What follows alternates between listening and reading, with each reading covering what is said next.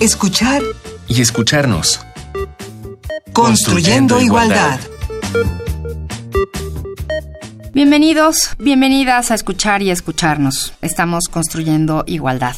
Hoy vamos a hablar sobre el feminicidio. Para ello están con nosotros la doctora Lucía Núñez. Lucía es doctora en Ciencias Sociales por la Universidad Autónoma Metropolitana, Unidad Xochimilco, en la línea de investigación Mujer y Relaciones de Género. Es también maestra en Criminología y licenciada en Derecho. Medalla al Mérito Académico en 2015 por la UAM Xochimilco. Realizó su estancia postdoctoral con el apoyo de la beca CONACIT en el Instituto de Investigaciones Jurídicas de la UNAM. Es docente de la materia de victimología en la licenciatura de Ciencia Forense en la Facultad de Medicina en la UNAM. Lucía, bienvenida. Muchas gracias de nuevo aquí. Muchas gracias a ti. Y también nos acompaña la doctora Mariana Berlanga Gallón. Ella es doctora en estudios latinoamericanos por la UNAM, profesora investigadora de la Academia en Ciencia Política y Administración Urbana de la Universidad Autónoma de la Ciudad de México. Sus líneas de investigación son feminicidio, feminismo, género, violencia, memoria y cultura visual. Durante los últimos 10 años ha investigado el feminicidio en Ciudad Juárez, así como su vínculo con los asesinatos de mujeres en América Latina, específicamente en Guatemala. Ha publicado numerosos artículos en libros y revistas especializadas. Mariana. Muchísimas gracias por la invitación. Gracias a ti, también especialista en el tema. Y pues bueno, estamos hablando que hace 25 años comenzaron a llamar la atención justamente estos asesinatos contra mujeres. Son muchísimos años, son muchísimas historias comenzó esto en Ciudad Juárez. Escucharemos nuestra introducción del tema. A partir del año de 1993, llamaron la atención los hechos que acontecían en Ciudad Juárez, Chihuahua, en donde la incidencia delictiva relacionada con homicidios dolosos de mujeres aumentaba drásticamente. Las cifras oscilaron entre 350 y 500 solo hasta el año 2005. Si bien esta problemática no se limitaba a Ciudad Juárez, la manera brutal en que se cometieron muchos de esos crímenes, aunado al contexto de impunidad por parte de las autoridades, detonó la situación actual. El feminicidio es un crimen de odio. El asesinato de una mujer por el hecho de ser mujer es un acto de máxima gravedad en un contexto cultural e institucional de discriminación y violencia de género que suele ser acompañado por un conjunto de acciones de extrema violencia y contenido deshumanizante. El feminicidio incluye una amplia variedad de abusos, tanto verbales como físicos, tales como violación, tortura, esclavitud sexual, particularmente por prostitución, abuso sexual infantil incestuoso o extrafamiliar, golpizas físicas y emocionales. El feminicidio forma parte del concepto más amplio de violencia de género en una sociedad patriarcal.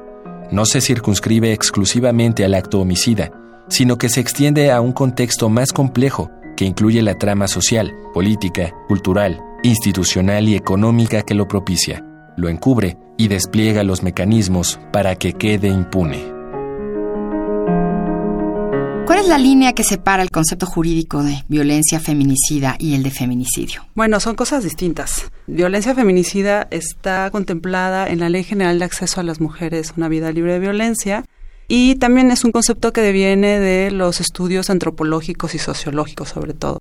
Y digamos que en términos generales tiene que ver con todas esas violaciones de derechos humanos de las mujeres que se llevan a cabo en el tiempo y que pueden ser distintas de agresiones, pero que no llegan a la muerte o que no llegan a la privación de la vida. Y digamos que el fin o el desenlace de toda esta violencia feminicida, que es una violencia social, yo lo diría así, es una violencia que deviene de una sociedad patriarcal, es el feminicidio precisamente. Pues estaríamos hablando de que la violencia feminicida es un concepto muchísimo más general, como para dar cuenta de la situación que vivimos las mujeres en nuestras sociedades. Y ya el feminicidio es solamente cuando se llega a ese punto extremo del asesinato. ¿Quiénes sufren feminicidio? ¿Hay datos de edades? ¿Qué nos dicen esos datos? Creo que yo considero que el sector se ha ido haciendo más grande cada vez, o sea que en estos 25 años lo que hemos visto es que ya hay cada vez más mujeres vulnerables frente a esta violencia. Los primeros reportes los asesinatos seriales de Juárez, que fueron los que se registraron a partir de 1993, daban cuenta de un tipo de mujer que un eran... tipo de mujer que pudiera decirse que también hasta se volvió como un estereotipo, ¿no? En ese sí, momento, también, pero bueno, que básicamente hablábamos de mujeres trabajadoras, mujeres fronterizas, mujeres jóvenes y bueno, mujeres racializadas, yo digo. O sea, hay un hay una serie de factores ahí que hacen que ciertas mujeres sean más vulnerables que otros. Y yo creo que en estos 25 años lo que hemos visto es, bueno, que esta violencia cada vez se despliega mucho más contra las jovencitas, niñas prácticamente, y que hay otros sectores de la población que ya son también víctimas de feminicidio, ¿no? O sea, los feminicidios se llevan a cabo también en las grandes ciudades, en la Ciudad de México, por ejemplo, en sectores estudiantiles, en las universidades tenemos casos de feminicidios. Entonces, bueno, yo creo que ya cada vez es como más difícil hablar así como de un prototipo de mujer, las que somos o las pueden ser víctimas de violencia en determinado momento. Yo creo que también esta impunidad que ha caracterizado el feminicidio ha hecho que, bueno, que esto se esté expandiendo de una manera incontrolable. Podemos entonces considerar que el feminicidio es un crimen de odio. Sí, o sea, digamos que los análisis sociológicos y, insisto, antropológicos, como lo concibe justamente Jill Radford, que es como crímenes de hombres cometidos contra mujeres, crímenes de odio. Ese es el término femicide, no feminicidio. Vamos a ver que después la categoría cambia, digamos, se mexicaniza de alguna manera y que se amplía en el sentido de que se, se inserta o se concibe que también la impunidad del Estado es uno de los elementos importantes para concebir este fenómeno, ¿no? Pero el núcleo, el eje de esta categoría tan potente es precisamente sí la misoginia. Ahora, ahí hay debates, ¿no? Porque hay otras teóricas que no están de acuerdo en que se reduzca a una cuestión causa-efecto como sería el odio hacia la mujer, porque, digamos, se particularizaría el problema que es mucho más general y estructural, pero, digamos, jurídicamente hablando, se trasladó de esa manera, como una cuestión de odio, aunque no lo diga así el Código Penal ni la Ley General de Acceso a las Mujeres una vida libre de violencia, sí se habla de razones de género. Y cuando uno nos metemos como abogados a pensar qué son las famosas razones de género, es cuando nos metemos en problemas, porque una cosa es lo que dice la ley con las razones de género y otra cosa es lo que en sociología y en teoría feminista y en teorías de género entendemos como género. Entonces, digamos, sí, ese es el origen, el odio, pero ya trasladado a un tipo penal, ya no se pierde esa idea del odio y se reduce a una serie de elementos que tienen que ver con circunstancias de modo, tiempo y lugar de cómo aparece el cuerpo en determinadas zonas. Y bueno, hay, hay números y hay aspectos jurídicos, pero ¿qué nos dice el feminicidio de una sociedad? Yo lo que creo es que justamente da cuenta de las relaciones que hay en nuestra sociedad y del poco valor que tenemos las mujeres en este tipo de sociedades y la vida de las mujeres particularmente. En ese sentido, por eso esos debates tan profundos acerca de si llamarles crímenes de odio o no, porque parecería que es un problema del sujeto en particular, cuando en realidad de lo que estamos hablando es de que hay una serie de condiciones que hacen que las mujeres seamos vulnerables. Y o sea, no en cuanto a una relación de personas, es lo que, lo que me dices con esto del sujeto. Pues sobre todo de los valores y de los códigos que la sociedad tiene instaladas y que, bueno, el propio Estado de alguna manera también refleja al no darles importancia a estos crímenes de mujeres, o sea que también podemos decir que estos 25 años se han caracterizado por eso, por el hecho de que eh, no se haya atendido este problema, no se haya asumido la gravedad del problema y que, bueno, parece que cada vez se convierte más como en un código, ¿no? No solamente en un código de relación entre hombres y mujeres, sino en, un código de cómo se muestra y se demuestra el poder, ¿no? O sea, es decir, entre las bandas del crimen organizado, entre estos nuevos poderes que ahora ya configuran nuestra realidad y donde de pronto, bueno, matar mujeres parecería una forma de demostrar este poder y bueno, y las mujeres de ahí pasamos a ser algo menos que personas. Es horrible lo que voy a decir, pero de alguna manera normalizado. Exactamente. Sí, el hecho, inclusive en, desde la manera en cómo se aborda esto en los medios de comunicación, que es más o menos lo que yo he venido reflexionando, nos damos cuenta que hay una naturalización, ¿no? O sea, en donde ya prácticamente nos preguntamos, bueno, ¿cuántas fueron esta vez? Y ya aparece como un código social y además como una pedagogía también, ¿no? Como lo dice Rita Laura Segato en el sentido de que, bueno, al mostrar estas formas de violencia, lo que se va generando es una réplica hacia el infinito, ¿no? Y en donde ya cualquiera aparentemente puede realizar estos crímenes, que también se distinguen últimamente por ser más brutales, por tener más saña, ¿no? O sea, no solamente por la cuestión cuantitativa, sino como estas mujeres están siendo asesinadas también. Pues vamos a nuestra propuesta musical de hoy. Quiero decirles que muchas veces nos cuesta mucho trabajo encontrar canciones y, decidir. Y esta vez, tristemente, y como protesta a los feminicidios, encontramos muchas opciones. Nos costó trabajo decidirnos. Hoy elegimos una canción que se llama Por ser mujeres. Esta canción surgió en el marco de una campaña contra los feminicidios lanzada en el 2010 por Oxfam y fue lanzada desde Honduras, pero la letra nos pareció muy adecuada. La letra y música son de Yeco Hernández y la interpreta Carla Lara. Ella es activista feminista, música, cantora y autora.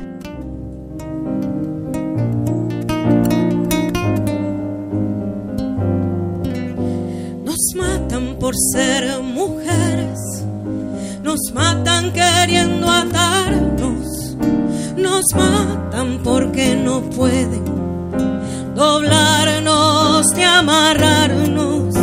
Nos matan por ser mujeres, nos matan queriendo atarnos, nos matan porque no pueden callarnos. Yo la vi, iba cantando una canción cuando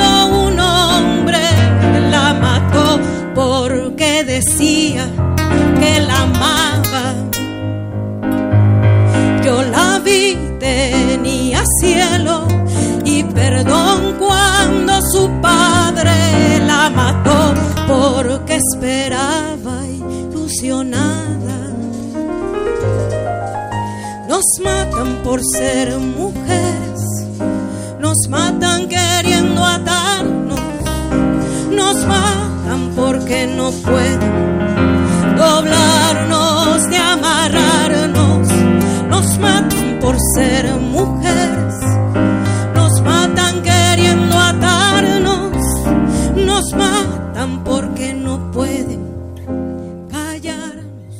Y esta canción, por ser mujeres, nos dice, nos matan por ser mujeres, nos matan queriendo atarnos, nos matan porque no pueden doblarnos ni amarrarnos. Nos matan por ser mujeres, nos matan queriendo atarnos porque no pueden callarnos.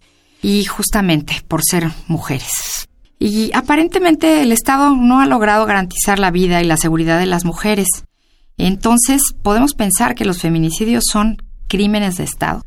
Yo estoy totalmente de acuerdo con eso. Incluso creo que el tipo penal, y digamos mi postura siempre ha sido en contra de que existiera el tipo penal, no por una cuestión dogmática. Yo como abogada, digamos, hubo muchas oposiciones porque decían que valía más la vida de los hombres, porque se daba una pena mayor o porque había un tipo penal autónomo, ¿no? Y digamos, mi debate no va por ahí. El debate tiene que ver precisamente en que en el Código Penal de la Ciudad de México, por ejemplo, la responsabilidad del Estado quedó borrada. No hay, digamos, una mención a lo que en los estudios sociológicos se hablaba como impunidad, indolencia, tolerancia, no solamente del Estado como órgano que tiene a su cargo la impartición de justicia, sino tampoco la responsabilidad, que además ahora sabemos que la mayoría, muchos de los feminicidios son cometidos por fuerzas de la policía, por militares, por, desafortunadamente, por políticos, o por lo menos con su intolerancia o aquiciencia. Entonces, es un delito muy complejo que si bien el feminicidio no nombrado como tal existe en el sentido desde hace mucho, y que las leyes lo toleraban, las leyes penales, en el sentido de cuando un hombre mata a una mujer había una disminución de la pena, para mí eso es un feminicidio y que además es tolerado por el Estado porque hay una pena menor con argumentos pues masculinos, ¿no? En el sentido de que la mujer era la adúltera, el marido tenía el permiso de matarla. Eso para mí es un feminicidio y ese feminicidio estaba penado menos por estos derechos que se le atribuían al hombre de controlar, digamos, la sexualidad y el cuerpo de las mujeres, como sigue pasando. Entonces, más bien los argumentos que yo tengo van por ese lado, que se ha despolitizado este término tan potente que sí existe y que nos permitió ver una realidad, porque antes era normal que se matara a la mujer porque no hacía la sopa o porque era adúltera. Y esto, digamos, para mí es muy importante que haya una distinción, por lo menos en el ámbito coloquial o en el ámbito sociológico, no jurídico, de cuando hablamos de feminicidios privados, en el sentido de que se llevan a cabo en, las, en lo que se considera lo privado, voy a hablar de lo que se considera, entre comillas, como privado, y los feminicidios que tienen que ver más con el ámbito de lo que se considera, entre comillas, lo público. Y lo hago entre comillas porque hay un debate sobre qué es lo privado y lo público en el feminismo, ¿no? pero que sí tenemos que hacerlo para poder entender y dilucidar bien el fenómeno, porque no es lo mismo esos feminicidios que pasaban anteriormente, los que ya hablé, que las leyes toleraban, y que no se llamaban feminicidios, sino eran asesinatos de mujeres. Y ahora, a la luz de esta nueva categoría y a la luz de un sistema económico mucho más violento en el contexto de México, donde hay crimen organizado, donde la política también es parte del crimen organizado, para mí el crimen organizado es concebido con la política inmiscuida. No hay crimen organizado si no hay política. Eso es delincuencia organizada. Los criminólogos, las criminólogas sabemos muy bien esta distinción, pero es necesario que la diga porque pues no todo el mundo la conoce, ¿no? Se habla de crimen organizado y pareciera que son personas o bandas de narcotraficantes y que están desvinculadas del Estado y eso no es así. Entonces, estos crímenes me parece que es importante que se distinga porque ahora, como decía muy bien Mariana, hay mucho más violencia, hay mucho más saña y tiene que ver con un contexto estructural, un contexto cultural, económico, de violencia, de precarización, que pienso ha llevado a que estos eh, eh, crímenes sean mucho más atroces. Y por eso Ciudad Juárez digamos, en un momento tan simbólico, digamos, en los noventas, en donde empieza a surgir una serie de fenómenos, digamos, con un cambio de un capitalismo que teníamos a otra forma de gobierno capitalista neoliberal. ¿Está en deuda el Estado mexicano con las mujeres de este país, Mariana?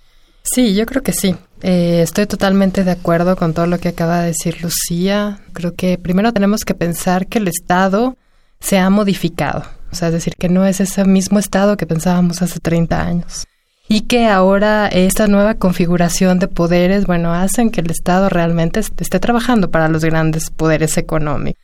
Las mujeres de Juárez desde hace 20 años vienen denunciando este vínculo que hay entre el Estado y el crimen organizado, que me parece que, bueno, también se, se vino a reiterar con la desaparición de los 43 estudiantes de Ayotzinapa y entonces una de las cosas que nos ha costado mucho trabajo es como sacar de nuestra cabeza que ese estado que antes que nuestras generaciones todavía pensábamos ya no existe. Yo creo que se han dado grandes muestras de que no hay voluntad política. O sea, es decir, para mí no es una cuestión de que no haya podido resolver estos crímenes. Parece que no hay voluntad política, me parece que hay grandes mafias que se están beneficiando de estos asesinatos. Bueno, la trata de mujeres es una de las de los principales negocios ilegales, que además los negocios ilegales en este contexto del que hablaba Lucía son los que más están aportando al gran capital, por decirlo de alguna manera. Y entonces me parece que también por eso es que vemos cómo se reproducen estos crímenes, que pareciera que no se pueden detener porque es un contexto totalmente distinto que me atrevería a decir que todavía no logramos entender. Entonces seguir apostando a que el Estado es el que va a resolver este tipo de cuestiones, bueno, me parece que no, bueno, ya hemos hecho lo necesario, o sea, me parece que la eh, insertarlo en la ley, a pesar de que yo también creo que evidentemente no nos iba a resolver el problema, es, es muy importante porque por lo menos en términos simbólicos ya está, ¿no? O sea, es un crimen, es gravísimo, pero tenemos que pensar en otras estrategias, ¿no? Y bueno, y tenemos que también apuntar esas responsabilidades del Estado que no está cumpliendo, porque la impartición de justicia en este país es, es decir, la mayoría de los ciudadanos no tienen acceso a la justicia, ¿no? No solamente las mujeres.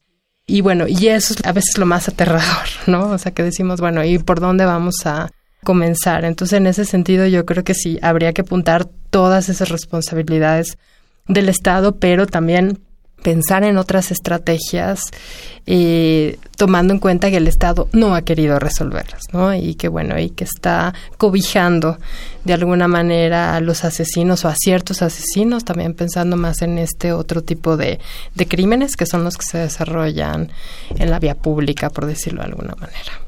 Y bueno, para saber más sobre este tema, vamos a presentarles ahora nuestras sugerencias.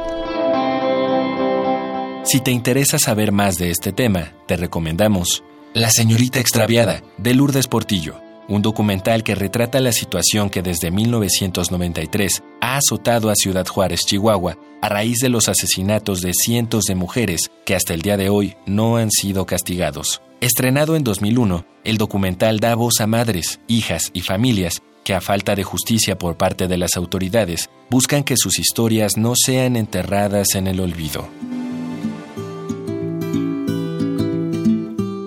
Desde el lado académico, Mariana Berlanga Gallón nos presenta Una mirada al feminicidio, un libro que aborda el problema desde la perspectiva social, cultural, pero sobre todo político. La intención de la autora es descifrar la lógica de la situación en México y América Latina, es decir, los intereses que sostienen esta problemática en un constante silencio. Editado por la Universidad Autónoma de la Ciudad de México, Una mirada al feminicidio es un estudio riguroso indispensable para entender esta tragedia constante.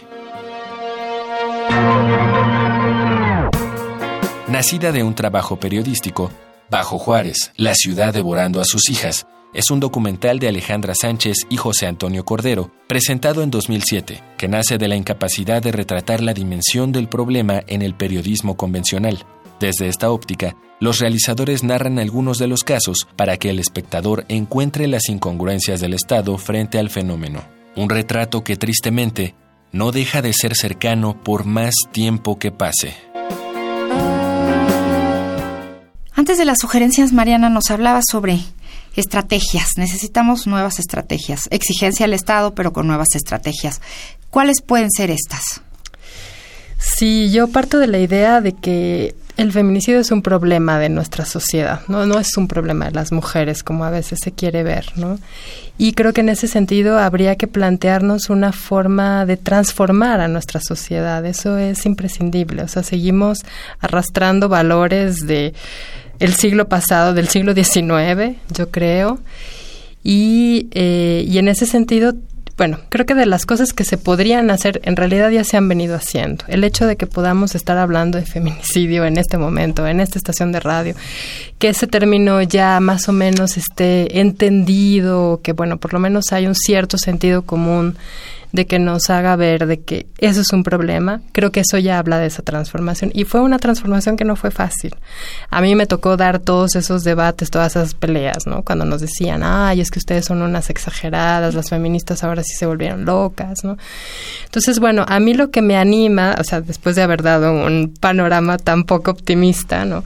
Lo que me anima es ver cómo las nuevas generaciones están incorporando cada vez más estas reflexiones, están pudiendo denunciar la violencia como nosotras todavía no nos atrevíamos a hacerlo cuando éramos jovencitas. Es decir, ya estamos rompiendo con esta naturalización, ¿no? O sea, que nuestro profesor nos acose, que eh, recibamos un trato que no que, que, nos hace sentir mal amenazadas son cosas de las que ya estamos hablando. Y creo que esos cambios culturales bueno a mí me gusta más pensar en esos cambios culturales son muy paulatinos o sea hay que tener como muchísima paciencia son de muchísimo más larga duración pero creo que son a los que realmente le, le tenemos que apostar no porque hay un problema de relación entre nosotras y nosotros no o sea a veces también se sigue reproduciendo esta idea de que eh, la mujer asesinada algo habría hecho para terminar así. O sea, eso se sigue reproduciendo, bueno, lo vimos con el caso de Lesbi, ¿no? O sea,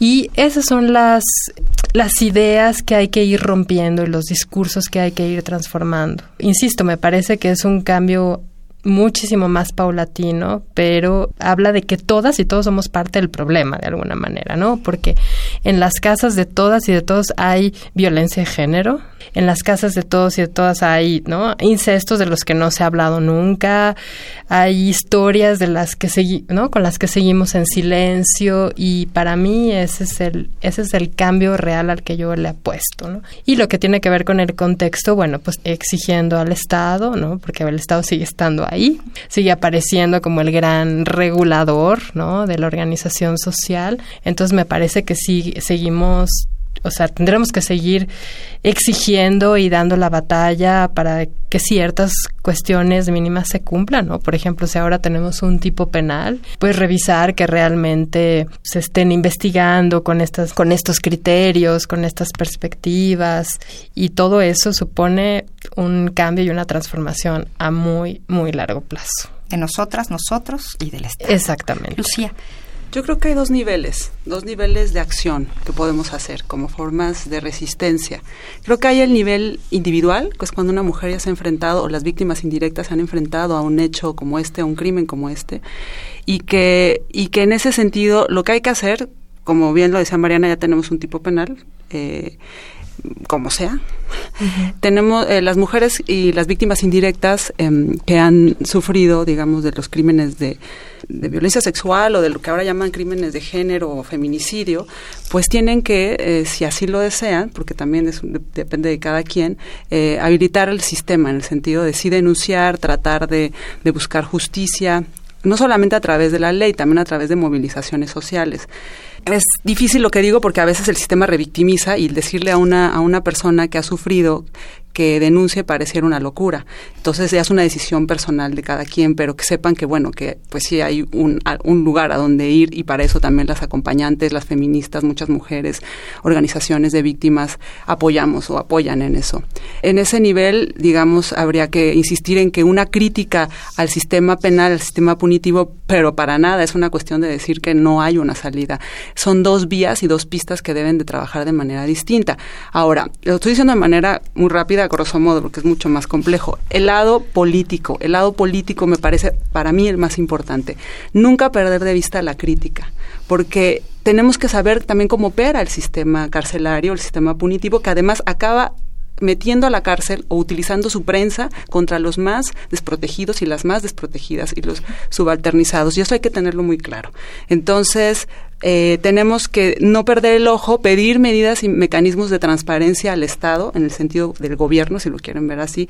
O sea, más allá de pedir, esa es mi idea, tipos penales o aumento de penas, tenemos que ver que lo que existe sea efectivo, que haya medios de garantía para la aplicación de la norma eh, y que eh, sea lo menos lesiva, que eso es una cosa que muy difícil porque el sistema en sí es opresivo y tiene particularidades que creo que el feminismo olvidado ha perdido el ojo de la crítica al sistema punitivo y eso lo tenemos que retomar para ver cuáles son los efectos y en qué nos puede servir eh, y en qué puede salir perverso.